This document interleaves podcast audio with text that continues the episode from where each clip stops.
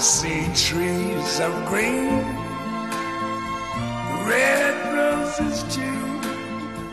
I see them bloom. 嗯，我觉得李老师是一个，在我眼中啊，他是一个对生命、对生活都是一个有自己的清晰的认知和信仰的。我觉得他很有这种呃大家风范。什么是大家风范？就是他对很多东西可能可能不赞同或者干什么东西，但是他能够容容纳这些东西，这个就是有容乃大嘛。欢迎来到后浪剧场。后浪剧场既是一个戏剧表演类的图书品牌，也提供面向所有表演者的工作坊课程，是一个对剧组出租的排练场，还是一个交流情感与思想的空中剧场。我们畅聊与艺术有关的一切，最终指向每个人的日常生活。大家好，欢迎来到后浪剧场，我是小树。本期节目其实是在去年的这个时候录的，嘉宾是李浩老师表演课上的一位同学，他同时也是一位导演。如今，李浩老师的第九期表演工作坊又要开始了，会在二零二零年的一月十号到十二号，也就是本周的五六日，在后浪剧场举办。不管您有没有时间抵达现场，我想通过本期节目都可以更好的来了解一下他的课为什么这么受欢迎。好，那我们现在就来听一下来自二零一九年的声音吧。大家好，欢迎来到后浪剧场，我是小树。李浩老师七天的表演课已经结束了，昨天我休息了一天，今天啊、又把课上的一位同学给专门嗯请了过来，跟大家聊这七天的收获。呃，文杰先跟大家打个招呼吧。哎，大家好，我是管文杰。文杰，你是导演对吧？对，而且这几天还有作品在腾讯播出，对对对，是什么？你趁机打个广告吗？我是这个片子的副导演。嗯然后这个片子是我的好兄弟张立川导演，呃，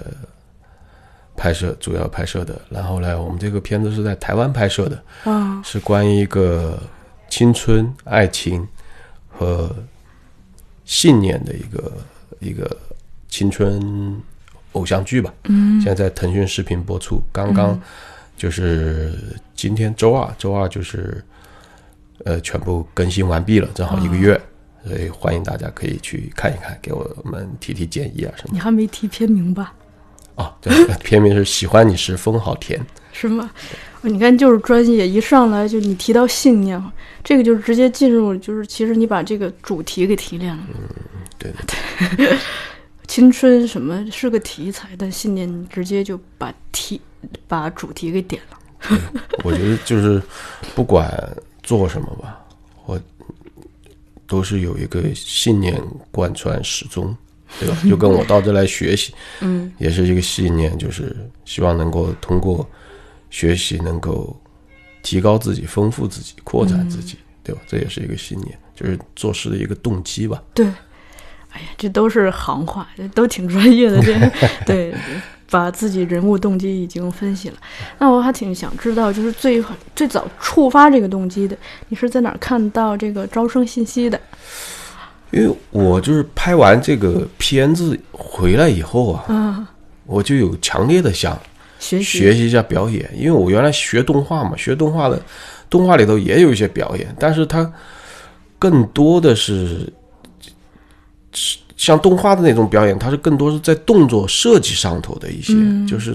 在人物内心的可能不是那么深，或者说我没有达到那么深的境界。就回来，因为我们拍摄的时候就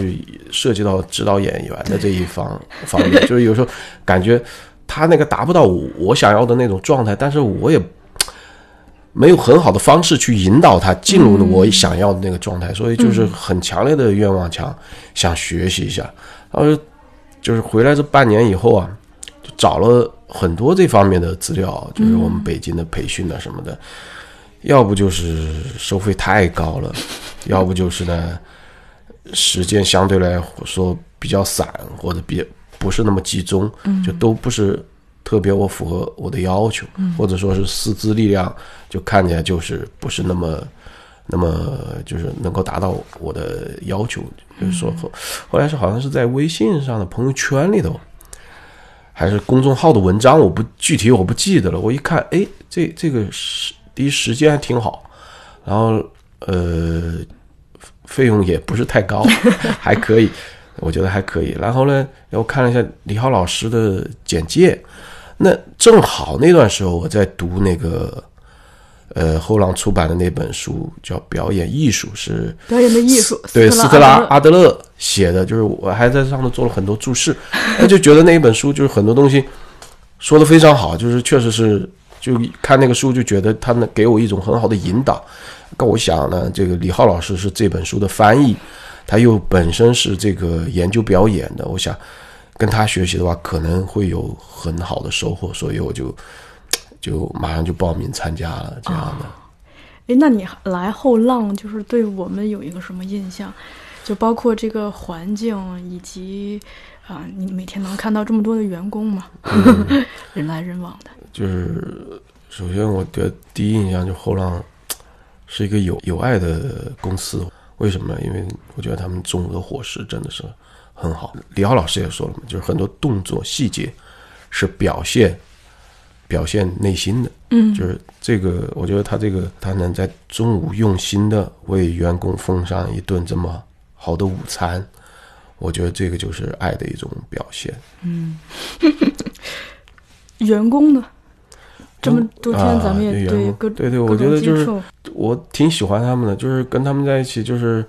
呃，我觉得不但是他们这个服务做得很好，而且我觉得他们荷兰的员工还是都挺有这种。怎么讲呢？就是他们还是有一定的这个专业方面的素养，就是 有有一些，就是这些东西，哎，跟他们一说，他们马上就有有反馈给我，不不会说不知道啊或什么。我觉得在专业上的我们能够进行一些有效的沟通，我觉得这个是表现了一个这个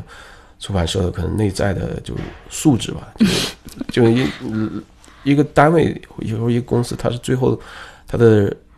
原点是人嘛，它是靠这些组成的嘛，它只有这些员工有这些专业的素养或者有这些专业的诉求，他们出的书啊或者这些东西才能够有所反应在这个上头。因为昨天虽然这个课结束了，大家还在群里头聊嘛，你说的那那个话还挺触动我的。你说的说很长时间没有在这样一个可以让自己的身体和心都放松下来，甚至感觉到。痛快淋漓、酣畅淋漓的感觉的集体了，对这个，你可以在嗯，这个是这样的，就是就是我们呢，现在人，呃，到了一定的年龄以后啊，他作为一种社会人，人就会给自己戴上很多面具，或者很多防御，就是可能特别我们东方人或者我们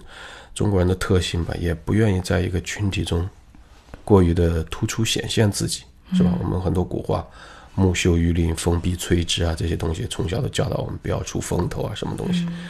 这无形中就给人的成长就，大家都安上了一个套子，安上了一个面罩，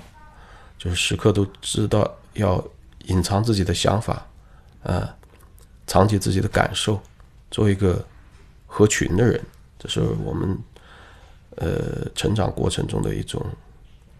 社会化，社会化的一个过程。所以这一次呢，嗯，就是在李浩老师就是这个引导下，我们逐渐呢，呃，能够放开自己的这些戒备，放下自己的这些面具，就能够用心的体会老师说的东西，呃，接纳身边的同学。就虽然时间很短，但是就经过这几天以后，因为是你是用完全不同的以往的生活或者工作状态跟身边的人相处，你会感觉到一种跟周边的人的一种连接，那跟往常是不一样的。嗯，可能这种连接你在剧组里或者你在生活里，你可能是要经历了什么事情，或者过了一个很长的一个什么阶段，你才能跟别人建立这种连接，但是。我们在这个学习班里头做的这些练习，还有老师的这些引导，就是让你把这些东西放卸包袱卸下来以后，你感觉跟他们建立连接很快，你好像很几天你就了解了他大概是个什么样的人，你能不能信任他，或者说他有什么优点缺点，他有什么特点，你就感觉是很快的一种，就是你是一种。身心放开，他也身心放开，大家能量场的那种高度的交汇，那种产生的连接是和原来是不一样的。嗯，呃，我甚至在昨天就看到大家在群里头那种呃依然想要热烈的讨论的那个过程中，常常觉得像一个家庭啊，特别是中间不是你还站出来就是。呃，跟大家希望大家把这个名字改成在课程课堂上使用的那个名字，而不是自己的原本的微信名。这些东西，我会觉得，哎，像一个这个呃大哥 站出来在组织这个家庭，协调这个事情。我可能是我年纪在这群体里算稍微大一点的吧，就是我也是希望就是，呃。其实人生的境遇或者人生的相遇的人呢，你说多也不多，说少也不少，但是能在这种环境下相处的，呃，伙伴，也许以后我们会有合作的关系。嗯，就是非到了这个年纪以后，你会觉得很珍贵。嗯，就是可能你在生活中、工作中你会碰到很多人，但是你。很难再用这种有这种体验吧？对，有这种体验，就是李浩老师也说嘛，就是就是能够，我觉得这次就是李浩老师说这个感受当下，嗯，表演也是感受当下嘛，感受了你才能够表达嘛，嗯，你只有最深的感受，你才会有最好的表达，嗯，感受就是你感受了那种同学之间的这种，比如说我跟李静呐。跟玉彤啊这种交流啊这些，大家都都觉得很放松很愉快，就那种，嗯，你在在可能在别的环境可能是不不不一定会有的这种。是的，我觉得我自己的一个体会，我觉得作为社会化的成年人来说，其实有时候这种非常单纯的，大家之间真的是因为一个共同的爱好而走在一起，有一段这个。一起互相激励、互相学习的岁月是非常的珍贵，都不是岁月了，是时光。因为我留意到，我发现其实我们身边很多人，你别看在这个城市生活了很久啊，是没有朋友的，就是，呃，来公司上班，上完班回家，呃，回家不管是合租还是独居，回家也是自己一个人，就有的时候想想还挺挺悲凉的吧。虽然看起来很热闹，你你完全可以去什么三里屯、朝阳大悦城，在在那里，呃，各种热闹。你去那个超级市场什么样？但是就自己内心的这种孤独感是，啊，对，很唏嘘的。对对，就是你不能和人产生连接，对，就是你周围的人太多，再多也没有用，对吧？只会说。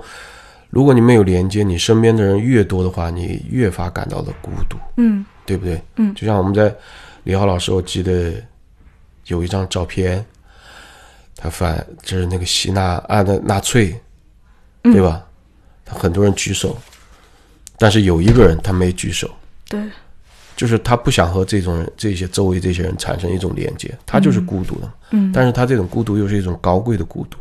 他有自己的自由和信仰，嗯。但很多时候我们会沦为一种被动的孤独嘛？嗯，就孤独怎么讲呢？嗯，这次李浩老师，我觉得就是他说的，就是一个观察生活。嗯，还有一个我觉得他很重要的一个那个观念，我是原来好像是没有接触到过，或者说没有接触到这么深。因为很多这个表演书都说观察生活，观察生活什么。但李浩老师这次，我觉得他说的那一点特别触动我。就内观，嗯，就是你要观察你自己，对不对？你连自己都没有观察清楚，你的感受什么东西，你你观察别人不是扯吗？嗯，对吧？你自己的感受你都不清楚，在在什么情境下你是什么样一个反应？你没有这种敏锐的观察自身，你观察别人，嗯没有用。我觉得这这个观点，我原来好像看很多表演书，要不就是他们不强调这个，要不就是没说。嗯，就是这次我觉得李浩老师这带给我这个，我觉得觉得特别有用，真的特别有用。那一关吧，我也是，就是最近啊触动我的一个词儿，因为我是把它分为两两部分看的，一个是就是对自己身体的观察，因为我发现咱们身边很多人，你比如说，可能不自觉的就是左右肩不一样高了。嗯。还有一种就是可能不自觉的就身体越来越向前了，那个脖子越来越向前，可能比如说打游戏太专注或者什么，就你你的脖子一直想要钻进去，就往前往前往前，慢慢的其实身体就已经在变形了，嗯。就各方面的吧，然后。呃，时间长了，这些都会影响我们的血液循环，甚至是身体的健康嘛，包括仪态的这个特征。但如果日常缺少这种自我的关照的话，你就会任由这个趋势一直进下去，然后你的肩膀就越来越倾斜，你的背可能越来越弯，然后其实慢慢的已经时间长了就已有了一个巨大的变化。另一个是情绪，情绪和思维方式，因为呃日常的这个喜怒哀乐。大家都难难免嘛，但有的人会动辄情绪失控，是嗯会被这个情绪来奴役。这个时候其实可能就需要呃关照自己，来慢慢的寻找到这个触发或者是停止自己情绪的一个开关嘛。对对对，包括思维方式。因为这次李浩老师带我们做了很多练习，关于。我不能把它分开说，是关于身体的，还是或是心灵的？应该是我觉得李老李浩老师带我们做的一些练习，可以说是身心合一的一个练习，我觉得特别特别的有用。就是他能够首先刚才这个小树说的一些身体，你可能有些动作做这个练习你做不了，你感觉到一种痛苦，对吧？比如说你那个静坐的时候，哎，你是不是感觉你的背？特别紧的，因为老师老师在做那个静坐的时候，他问你有什么感觉，你有什么感觉，我就感觉到就我的背背部紧张，嗯，对吧？这这平常你可能走路啊或者干什么东西睡觉，你感受不到，嗯，你就静坐，哎，确实是我这个背不舒服啊，紧了，对不对？然后可能以后这就会让我有意识的去做一些放松的动作，就不让不让这个背部处在那种紧张状态，嗯，还有一个很好的练习就是，其实人呢，其实。人呢，控制自己思想啊，其实这个是，其实我原来没有这种意识，这样这一次我觉得就是人是要应该学会控制，控制，就是是现在就是大家动不动下意识就拿起手机来啪啪啪翻翻翻翻，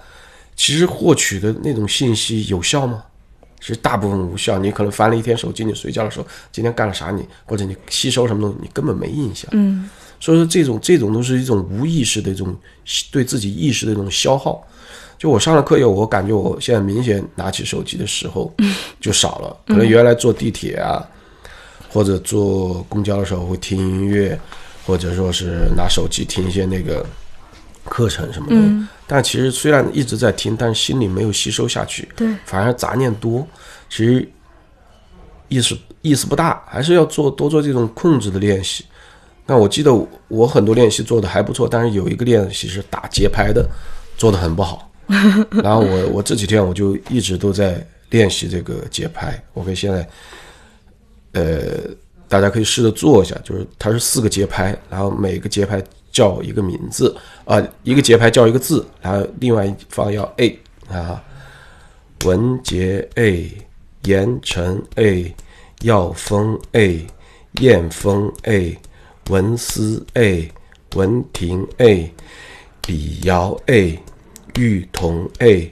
李静 A，小韩 A，太阳 A，雅欣 A，凯欣 A，文杰 A，啊，这一圈下来，就是你的思维，但凡有一点点杂念的话，你的速度就会慢下来，就会出错。嗯，所以我现在在公交或者地铁上，我经常做这个练习，让自己的心呢。能够受到自己的控制，慢慢的能够越来越集中。我觉得他这个大脑的练习跟肌肉练习是一样的，身体练习是一样的。你要学会去控制和去练习它。这个我是觉得这一次收收获最大的一个地方。嗯，而做完这个练习的，其实很重要一个就是你需要注意力高度集中嘛。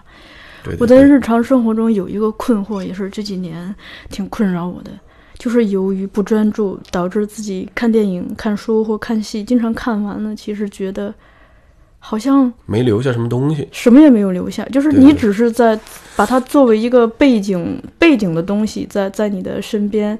把那个声音放出来，可能你脑子里啊杂七杂八想着生活中的事儿，对对对对工作上的事儿，那你花那么多钱做进去是为什么呀？对对对对，对我也是这种感受，就是大量的阅读或者大量的看片，其实并没有为你的这种知识储藏啊，嗯添加有用的养分，反而是那种你年少的时候，可能那时候你不懂的时候，但是你看东西很专注的时候，那种东西留下来的东西，在你的记忆里更更久远一点。对，现在事儿大事多了，你看东西，感觉你要求一个效率，要快呀，好像要怎么快速吸取它精华，但是看完就忘了，看完就忘了，这个确实是，其实反而是无效率。所以李浩老师说这个要慢，就是一个我们做的有一个练习嘛，就是慢。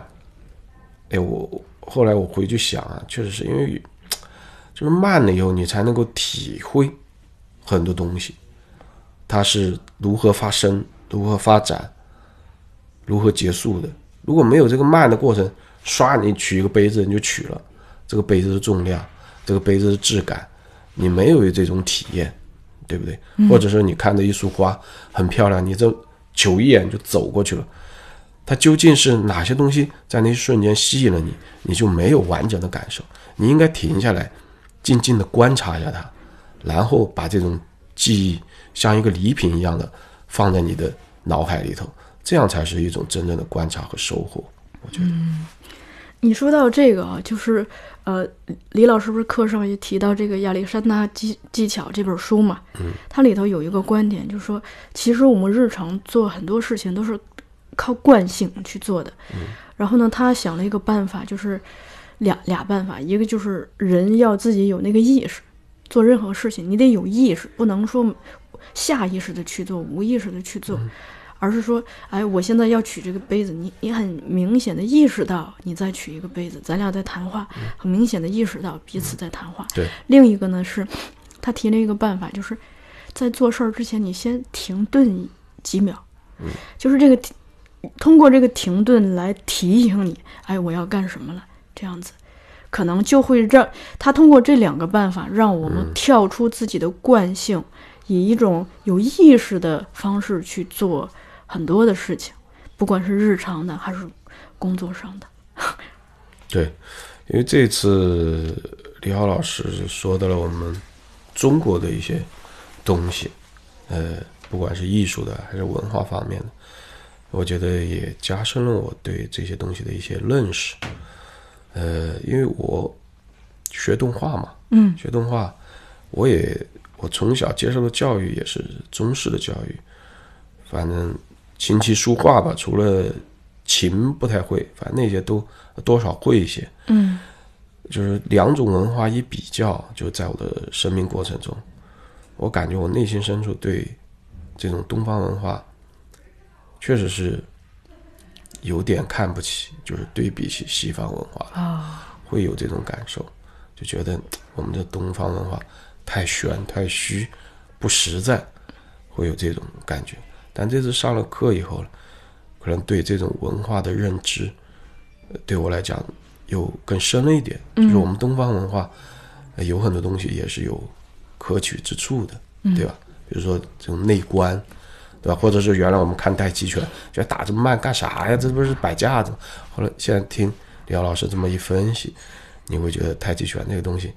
原来它是有它的作用的，只是你我们原来没有体会到。嗯，我觉得这个对我的一个认知是一个提升。太极拳这个对我影影响也挺大的，因为啊、呃早在六年前，呃，有一次就李浩老师来我们公司，我们就带他去这个书库去看书，然后呢，他就对一本太极拳的书很感兴趣，包括对李小龙的书。我当时还有一点不解嘛，嗯后来我就发现，因为他课上有的时候也会提。另一个就我发现太极的这个思维很有意思，我不知道你是不是记得，就《一代宗师》里头有那个，呃，关于一个鸟怎么在一个手掌上飞走的那那个画面。对那个情节，那个鸟儿它飞走必须得借借这个力嘛，但如果你不给它这个力，它就飞不走。对对。嗯，太极这这方面我看到的就是我想到的是人人和人之间的关系，就你怎么来处理这个关系。有的时候，比如说你非要进攻我，嗯。就我不必说是非要我也进攻，然后咱们俩硬碰硬就互相伤害，而是我那我往后让你，然后当你进攻到一定程度，你自己就无法保持平衡了。我这这个时候我往往我身后一拽你，你不就趴下倒了？就等于借力使力嘛。嗯啊，就这些东西。那人际关系也是这样子的，就是你呃不能遇强则强，遇弱遇弱则弱，就是找到一个就互相能把这个东西。呃，双方关系也好，或者多方关系也好，让他找到怎么样找到一个平衡，呃，彼此还不是太受伤害，就这些东西是我从那儿 学到的。对对对，就是人和人的交流嘛，确嗯实是有有这一方面，就是呃，直来直去可能是一种很简单、很有效的，嗯，但是呢，有可能说这些东西你会给别人带来伤害，是也给，自己带来伤害，对不对？对，但是你带来伤害了以后，互相带来伤害以后，你们这俩合作的事儿是不是能再办下去呢？对，所以说，可能那一瞬间你的效率是高的，但是从整体来看，你这个事儿办不下去了，你谈什么效率呢？嗯，对吧？所以说，呃，就是大家的有这种有效连接，它是就像李浩老师，他他上课的时候，就是确实我们的同学嘛，就各个年龄阶层、各个行为习惯背景都不一样，是吧？也有做练习的时候比较弱弱的同学，但是李奥老师一直都是帮助他，或者说要要求我们同学帮助他，大家共同走过这个难关，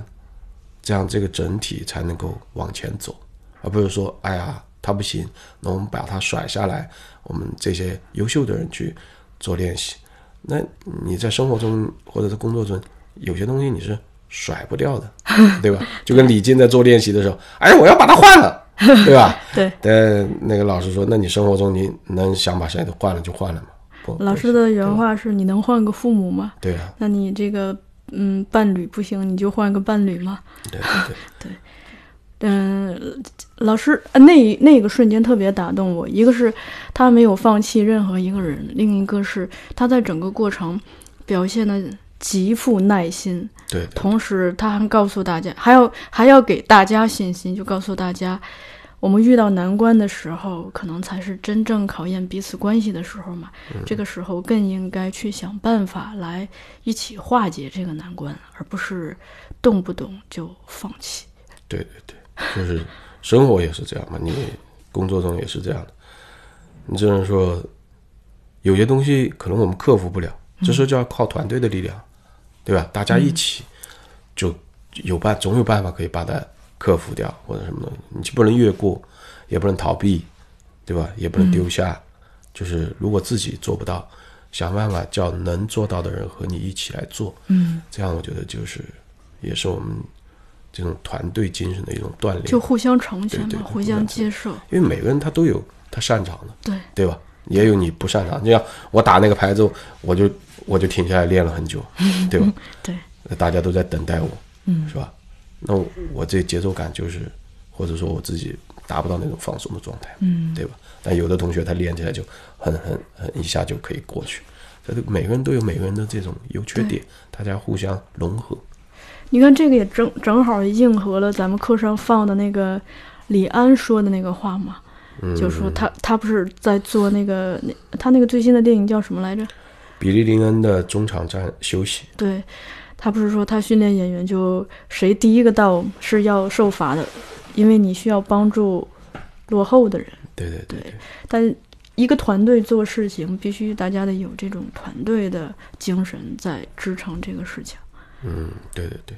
确实是这样，就是你始终要一种开放的心态来接纳你自己的缺点和接纳你身边的人。嗯，这个你才能把事情做好。你不能说因为觉得自己这个不行就特别怨恨这个，这没没关系，每个人都有自己的缺点，你不要去怨恨这个。然后呢，别人有很优秀的方面，你要去接纳他，这样就能够形成很好的合作，是这样。对，你看咱们讲了这么多，似乎都是在讲生活中的事儿，但其实这就是表演里头的一些学问吧。如果我们连生活上的这些事情都处理不好，自己跟自己处理不好关系，自己一直是一个分裂的、身心分离的状态，自己和父母的关系也处理不好，和家庭的关系也处理不好，和同事的关系、团队的关系也处理不好，那可能要搞出一个作品来也挺一个好作品来也挺难的。对对对，因为那个在这种拍摄啊或者这种过程中啊，都是有各种各样的问题出现，时时刻刻出现，确实是你要呃想方设法团结能团结的一切力量，把这些东西能克才能克一个作品才最终能够上线，确实是需要很多他人的帮助，并不是你一个人，只能说你一个人的信念支持你去做这件事，但最后完成一定是要靠很多人的努力才能够做到的。对，你看你是有这个实战经验的嘛？其实我是嗯、呃在大约二十多岁的时候吧，有某一个阶段，我就突然意识到，呃，拍电影这个事儿，它远不只是我们在课堂上学的那些什么三亩四段呀，这些嗯这种理论上的东西，真正考验你的，可能就是你到了片场去所面临的一切的困难，因为片场可能它有各种变数。呃，有人迟到，有人指挥不力、耍脾气，有人中途退场，呃，有人不好沟通，所有这些你都需要面对，这些才是真正考验我们执行这个任务的一各种障碍吧。但当我们在这种考验中磨练下来的时候，可能会对自己、对别人，或者对这个世界的运作运作方式有一点理解。而这个东西反映到你的作品的时候，你作品的这个深度可能就不再只是一些非常虚无缥缈或者是臆想的东西了。对，就是这次李浩老师还讲了一个观点，我也是深表赞同。我自己一直以来也有这种体验或者经历吧，嗯，就是你要相信，相信什么？相信你的观点，相信你相信的事儿，你才能有可能把这个事儿做成做成做好。不说一自己你自己都不信，就是基本上很难成。对吧？你自己都不信，是吧？这反映在表反映在表演当中，你自己都不信，你说出了观点，你的动作、你的表情，你怎么能够带观众进入那个情境、那种感受，对吧？就是确实是在生活中也是这样，你有很多选择的时候，你不相信你选择这个东西能够成功，或者说你害怕你最后没有去选择相信，而选择了更原地不动吧。你你你所谓的安全，那可能你最后就嗯，就相信了另外的东西，就等于是相信了。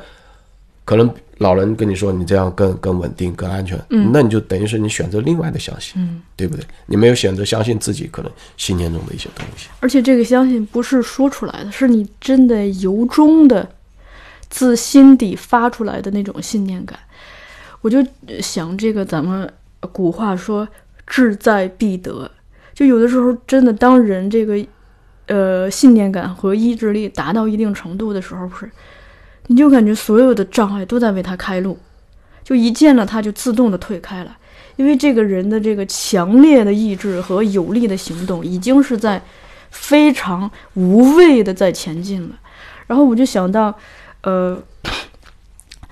之前看过一个何冰的采访，他讲了一个故事，我觉得挺有趣的。他说他那个小小学的时候，班上有一个老师，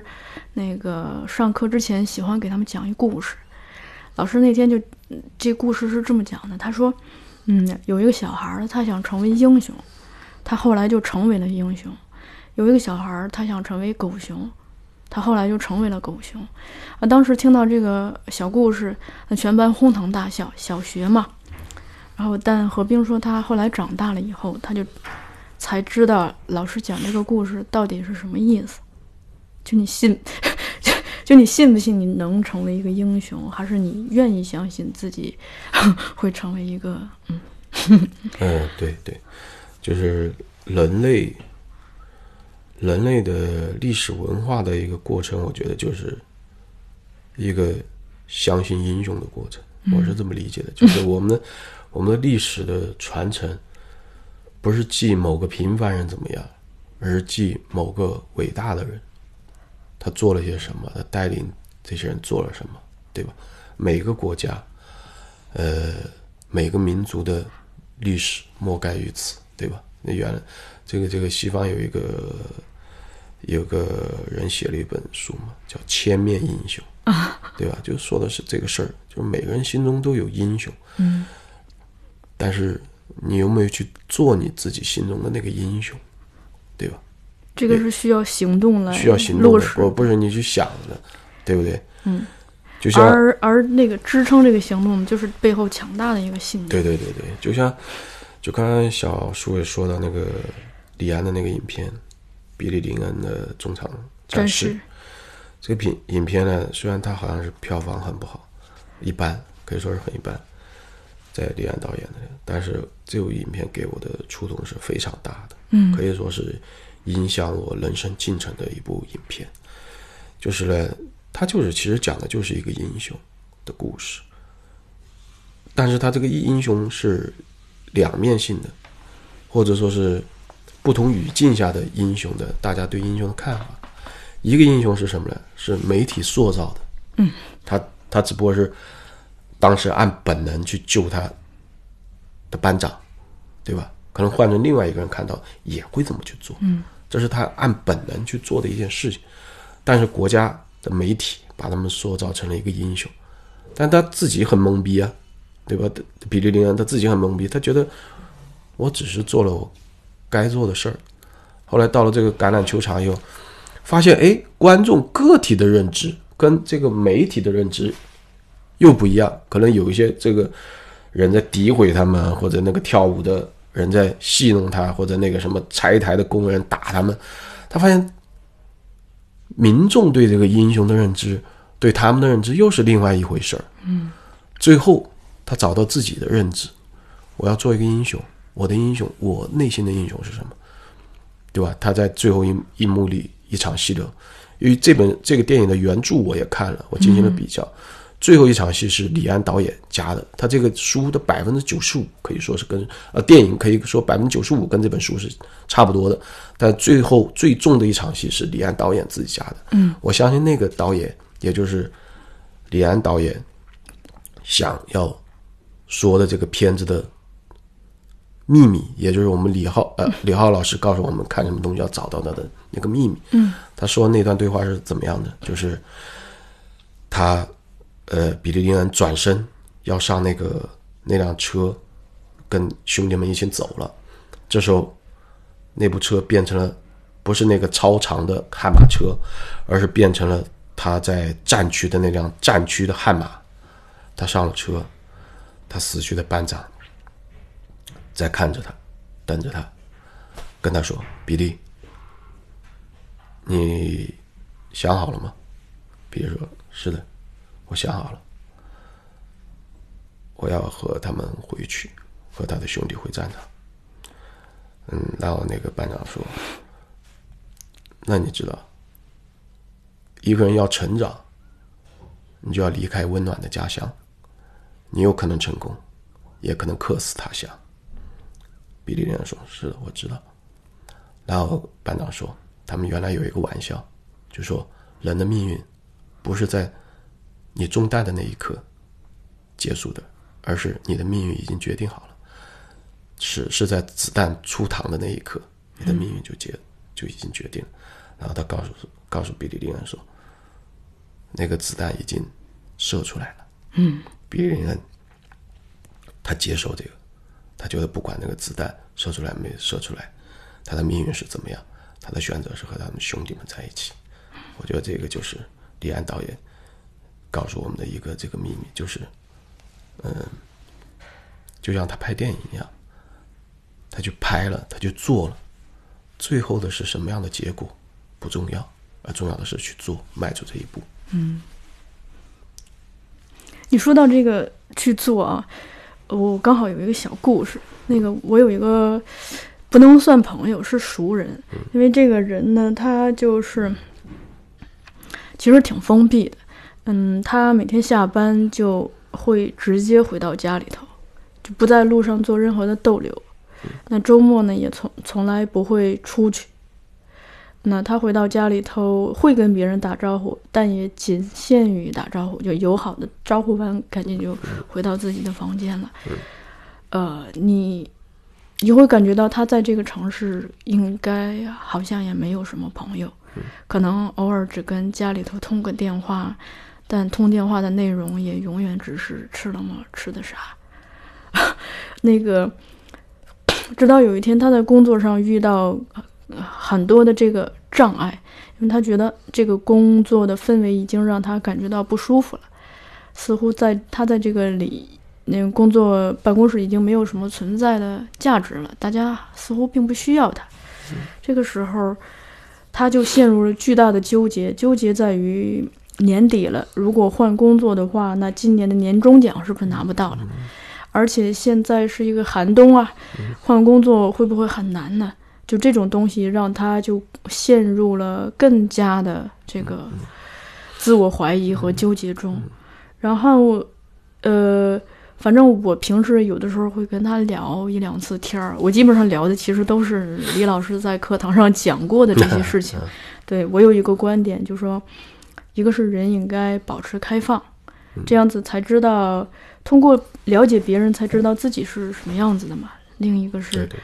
行动是有利的，情绪会让人脆弱，但行动会让你变得有力。那我不知道是呃，或许可能是不是是我的这点话起作用了，还是人家真的是那个艰难的处境让他到了一个不得不变的趋势上。总之，他就开始行动了，他就管他呢，先投简历吧，然后就去投简历。那没想到。这个简历投完就成功了，这个事儿让他觉得很意外，然后就给他带来了一定的信心，而且他自从换了工作，整个人就跟换了似的，就精神焕发，也很很自信。然后呢，他后来又跟我说，他那天去面试之前发生了两件事儿，一件事儿是他在地铁上读了一条信息，这个信息就说人在运动之后。就是嗯，血液循环会加快，大脑会会格外的清醒，然后人的精神状态会格外的精精神。嗯所以他面试之前呢，他就自己去去给公司干了点苦力活儿。嗯。然后干完出了一身汗，他这样子去面试的，他自己认为是因为他先在地铁上读了那个信息，然后又去做了那个热身运动，才导致。可能那个面试一面就成功了，然后呢，他自己认为这是一个很偶然的事事情。然后我昨天跟他聊的时候，我就又用到了李老师课上讲的这个事物之间是有联系的。我说，呃，如果你不去读那个信息，你就不会知道面试之前要去热身嘛。那可能是会不会因为这个，那你可能就会错过这个面试的机会。所以这个就有意思。然后他他。听完了，觉得也是，因为他以前是，嗯，在手机上不会读这一类信息的。他认为，他他喜欢读娱乐信息嘛，娱乐八卦什么的。但他这个自己的改变，就带造成了这一系列的后果。然后他最近就是非常有信心的，就跟我讲说，他开始的确是开始在扩大自己对这个世界的好奇，因为他发现这个。呃，东西让他的思路更开阔。你比如说，以前他事情做不好，他就会自责，他会觉得我我怎么这么笨？但他现在事情做不好，他会给自己的理由叫，就是说，哦，是不可能谁都一下子都做好，别人做得好是因为别人的经验比我多，那我没做好是因为我经验没人家多，那我就自己多多去向人家学习嘛。另一个做事儿这个东西，先去做，试着做，做不好的话再去学习，这不就解解决了？所以他就没那么大的焦虑了。另外就是我以前跟他讲，就说。呃，性格的问题，他他一直在说他的家庭。他说，嗯，家庭就本来父母给的这个压力特别大，然后呢，感觉这个天儿就没有办法进行下去。但他现在对他的家庭也有了新的看法，因为他以前的那个态度就是我的家庭是固化的，我也是固化的，一切都无法改变。我对这个世界是一种无力的、被动的状态。所以他甚至跟我讲，他说我对这个世界没有任何的兴趣，我只有两个兴趣，一个叫吃饭，另一个叫睡觉，因为他是我维持这个生命进行的不得不做的事情。但他现在开始跳出来去观察他的父母，他就发现他的父母在思维方式、在说话做事的方式上存在着一些问题。然后当他发现这些的时候，他自己。自己就开始改变，他就没那么容易受父母干扰。另一个就他开始去打电话跟父母，再也不只是说吃了吗这个这种交流了，他可以可以就是委婉的去指出父母的这些东西，跟父母交流这个事情，来促使父母的改变。你看这一系列事情，都是因为他通过先打开自己，然后积极的行动而引发的一系列的后果。所以这件事儿非常的触动我。对对对，因为我就我感觉是这样，就是呃，李浩老师不是课上也说嘛，你可能没什么事儿干的时候，你就扫地参禅，对吧？这个也是一种行动，你可不一定说是做重大的决定或者那个什么事儿，就每一个行动都会给你积蓄能量，呃，累积信心，然后可能会导致好的结果发生，嗯，对不对？确实是这样的，行动是很重要的。哎，那那个你怎么看老师最后给给你的那个毕业的证儿上盖的那个章？叫明于道，对对吧？明于道，我是这么讲。首先，我们每个人对这个道要有一个认知，什么是道，或者说什么是你的道？嗯，对不对？这个就是非常重要的，可能。厨作为一个厨师的话，可能他的道，他就在于，不是说做出好菜，而是了解各种食材，对他们加以搭配。这种道就是那种他对这种食物的理解，嗯，对吧？那对于我的道，我作为一个导演，可能在于什么？对生活的感悟、感受，如何放入我。的影片，我的作品当中，对吧？或者像古代的那个墨邪干将，他们的道就练一把绝世好剑。这个道，就是你追求的这个道，是不是值得你付诸你的身心去追求？嗯，对吧？我们也有一个说法叫殉道，就是你用你的生命的一切来追求它，这叫殉道。当然，我觉得现在社会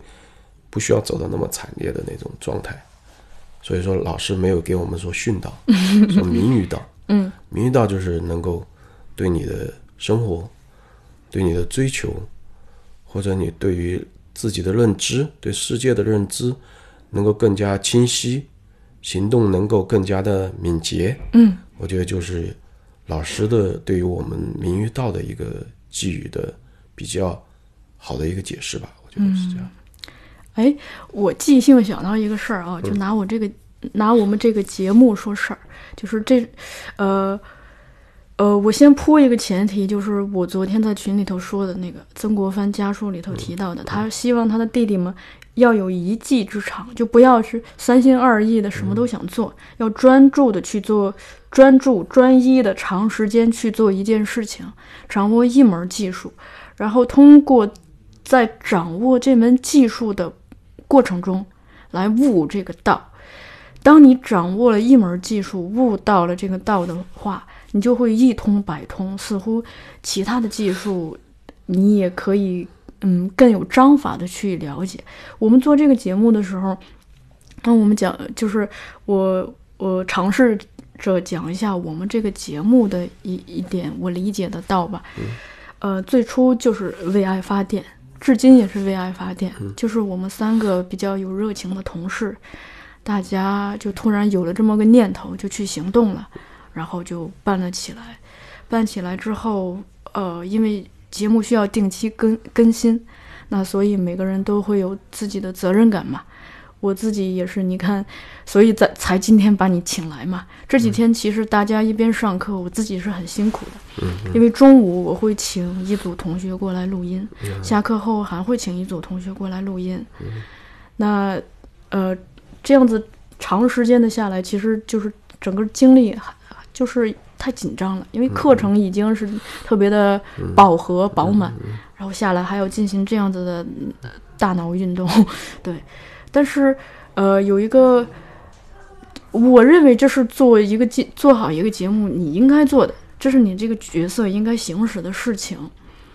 我们也没有太多的说是去拉票，或者是请别人帮忙去推广这个事情，只是任由这个节目，就大家喜欢了就关注一下，想听了听听一耳朵，不想听了把它放下或者是取关，对。但是其就是在上周，我们刚刚得了一个小小的鼓励，就是蜻蜓 FM 给了我们颁了一个文化类的年度主播奖。哦，恭喜！我今天刚一进办公室，那个奖杯放在我桌上了。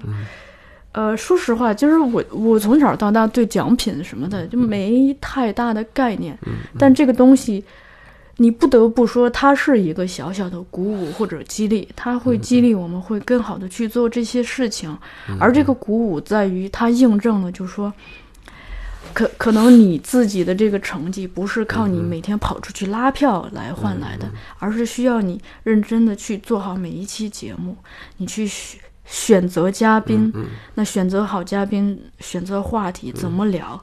剪的时候怎么剪，哪些应该保留，哪些不应该保留，这些都需要花出大量的思思考来衡量的，而且还需要不停的站在听众的角度来考虑。包括录音的质量，整个谈话的节奏，这些我们也一直在试，也是在不停的犯错误中长记性吧。对，那这是我理解的，我做这件事情的，就从具体的小事儿、具体的技术，慢慢的悟到的一点点东西。对，对对对，我也有有这方面感触，确实是，就是你做认真做了一件事，你得到了周围这种好的反馈。呃，你肯定做起来的话，你就会更更有信念，把它往底下做，坚持下去。这个这个是这样，就跟人和人相处是一样的嘛。大家如果谈得来，你就会多谈；如果谈不来，谈不来或者这种反馈不是你想要的，你们可能就会结束这种关系。是这样的。哎，那这么七天下来，你对李老师有一个什么印象呢？我觉得李老师是一个，在我眼中啊，他是一个对生命、对生活都是一个有自己的清晰的认知和信仰的。我觉得他很有这种呃大家风范。什么是大家风范？就是他对很多东西可能可能不赞同或者干什么东西，但是他能够容容纳这些东西。这个就是有容乃大嘛，他能够容纳就各种各样的东西，就像我们学生一样的。各个阶层、各个年龄、各种体质、各种接受能力，嗯，其实我感觉到就是，其实他上我们这个课，肯定比他在学校里上课是要累累特别多，累很多，对吧？他要考虑每天